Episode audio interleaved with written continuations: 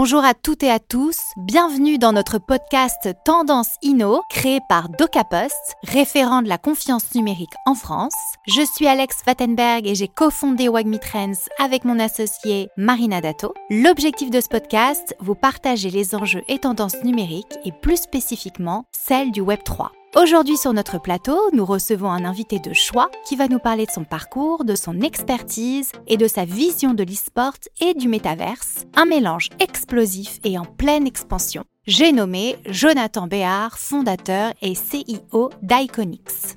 Pour nous accompagner, Olivier Senot, directeur de l'innovation de DocaPost, nous éclairera plus concrètement sur ce sujet et les enjeux associés. Nous espérons que cet épisode vous offrira de précieux enseignements et de nouvelles perspectives sur le métaverse et l'e-sport. Sans plus attendre, mettez vos écouteurs et plongeons ensemble dans cette nouvelle exploration. Olivier, c'est à toi. Merci, bonjour à tous et à toutes, et bienvenue dans ce podcast qui est une plongée éclairante dans l'innovation. Et on commence aujourd'hui avec une rupture. Que dis-je une rupture? Une révolution dans le web mobile. Alors non, le web mobile, c'est pas un jeu sur téléphone, c'est pas non plus des véhicules autonomes. Il s'agit bien de pilotage, de réglage, de compétition, de sponsoring, de gestion et de business dans la course automobile. La course automobile à la sauce Web 3. Alors sous forme de jeu, Iconix compte démocratiser ce sport ultra élitiste, extrêmement cher, et grâce aux technologies Web 3, on va pouvoir tout à chacun rentrer dans ce cercle fermé des pilotes et managers de la F1. Mais tout cela sans tuer la technicité, sans tuer la nécessaire technologie qui fait l'intérêt et décuple l'intérêt d'Iconix par rapport à toutes les plateformes de simulateurs que les anciennes générations ont pu connaître complété par son environnement business, au sein d'une économie Web3 qui est une économie du créateur, tout cela est porteur d'une promesse étourdissante. Merci Olivier pour cette prise en main du sujet. On embraye avec toi, Jonathan, sans, jeu de mots. Hein. En quoi Iconix révolutionne la F1 et la rend accessible au grand public? Alors quand on parle de course automobile, il faut savoir que ça passionne beaucoup de monde. Il suffit de regarder le phénomène sur les réseaux sociaux. Les influenceurs automobiles, les gamers, il y a un vrai engouement. Quand on veut faire de la course automobile, il y a un vrai frein à l'entrée, un frein financier. Ça coûte extrêmement cher. D'ailleurs, j'ai fait de nombreux musées, de nombreuses courses, parlé avec beaucoup de gens et qui me disent au musée du Mans, je tombe sur un monsieur qui me dit moi, je bossais dans une écurie, c'était mon rêve de faire de la course, mais financièrement, c'était pas accessible.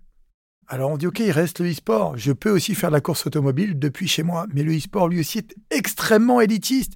Ça va te demander de passer 8 heures par jour, c'est beaucoup d'appelés et peu d'élus. Tu as quelques-uns qui vont faire des courses avec un système extrêmement rigide où il faut être recruté par une écurie, devenir professionnel, et à partir de là, on va pouvoir faire des compétitions et ressentir un peu cette excitation de la compétition. Et en voyant tout ça, moi qui aime jouer, qui aime les voitures, qui aime piloter, je me dis mais comment on peut rendre ça accessible? Alors ça fait un moment que je suis dans la partie du Web 3 on a commencé, hein. tout est relatif, mais un vétéran depuis 2017.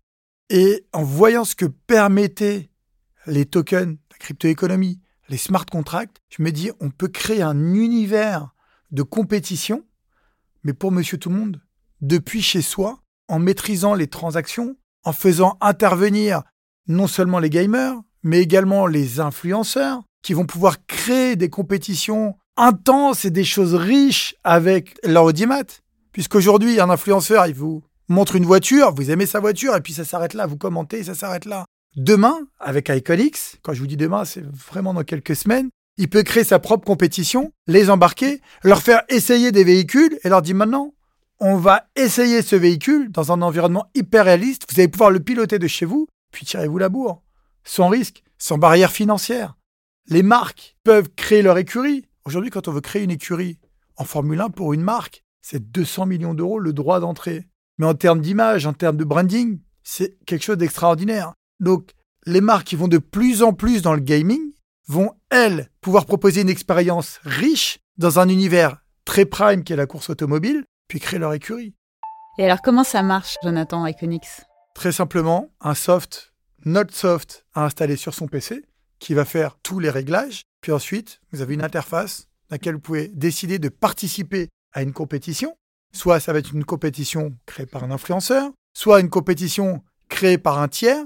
vous pouvez avoir des compétitions en mode VS, Donc, vous challengez un ou des amis, un peu comme on le voit dans Fast and Furious. Vous mettez l'argent sur la table. En plus, c'est le truc vraiment plein de testostérone. On met l'argent sur la table. Vous dites, mais qui est le meilleur pilote? Et là, chacun met sa mise. On dispute la compétition. Puis le gagnant remporte la mise.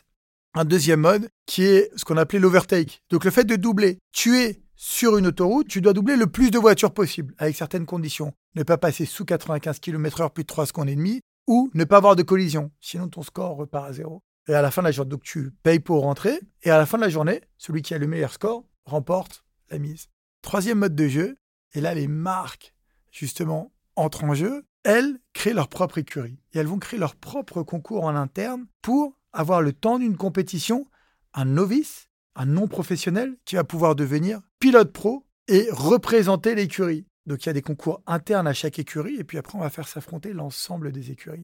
Donc ça c'est pour le côté gamer. Et on s'est dit finalement, il y a des gens qui sont un peu plus managers que gamers. Et donc, on a créé un autre mode de jeu, qui est le mode de jeu IA, intelligence artificielle.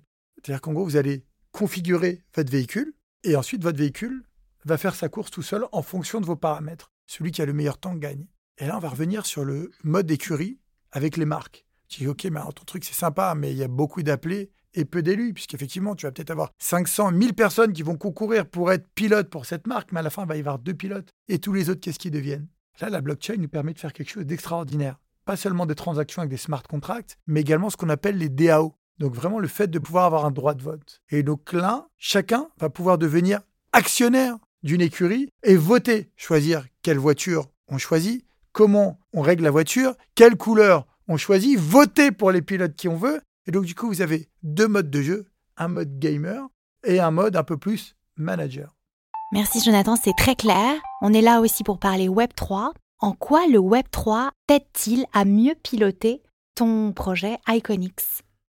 Alors sans le Web3, ça aurait été impossible. Quand on voit le modèle effectivement du sport traditionnel, des sponsors viennent sponsoriser des événements ou des écuries, l'argent rentre, on va faire de la pub, on va recruter des pilotes dans, des systèmes qui sont finalement assez rigides et traditionnels d'entreprise. Là, le Web3 nous permet de faire des micro-transactions. Vous rentrez, vous faites même des tournois à 3 euros, à 2 euros avec 20 personnes. Vous avez un pot de 60 euros. Si vous n'aviez pas la blockchain pour faire des transactions et les smart contracts, c'est injouable. C'est-à-dire que si vous deviez faire ça via PayPal, toutes vos commissions, tout ce que les joueurs jouent, passerait chez PayPal, donc c'est pas jouable. Mais il y a aussi un système de marketplace. On parlait tout à l'heure de modeurs, donc des gens qui créent des modes pour les jeux. Il faut savoir qu'ils sont extrêmement nombreux. Vous avez les créateurs de véhicules. Vous créez un véhicule, vous le mettez dans le jeu.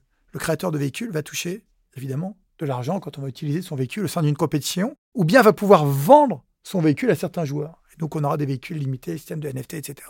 Génial. Maintenant, quelqu'un va créer une cartographie pour ce véhicule. OK, donc des optimisations pour ce véhicule. OK, mais alors, on va acheter la carto, on va la mettre sur notre véhicule. Mais celui qui a créé le véhicule doit aussi toucher une commission dessus. C'est possible grâce à la blockchain. Pareil pour les peintures. Pareil pour les réglages d'un véhicule sur un circuit de Q. Tout un tas d'optimisations et d'univers autour du véhicule avec des rémunérations des ayants droit. Eh bien, toutes ces micro-transactions qui sont très complexes à modéliser en background deviennent des systèmes extrêmement simples pour les utilisateurs. Et tout ça, c'est possible grâce à la blockchain.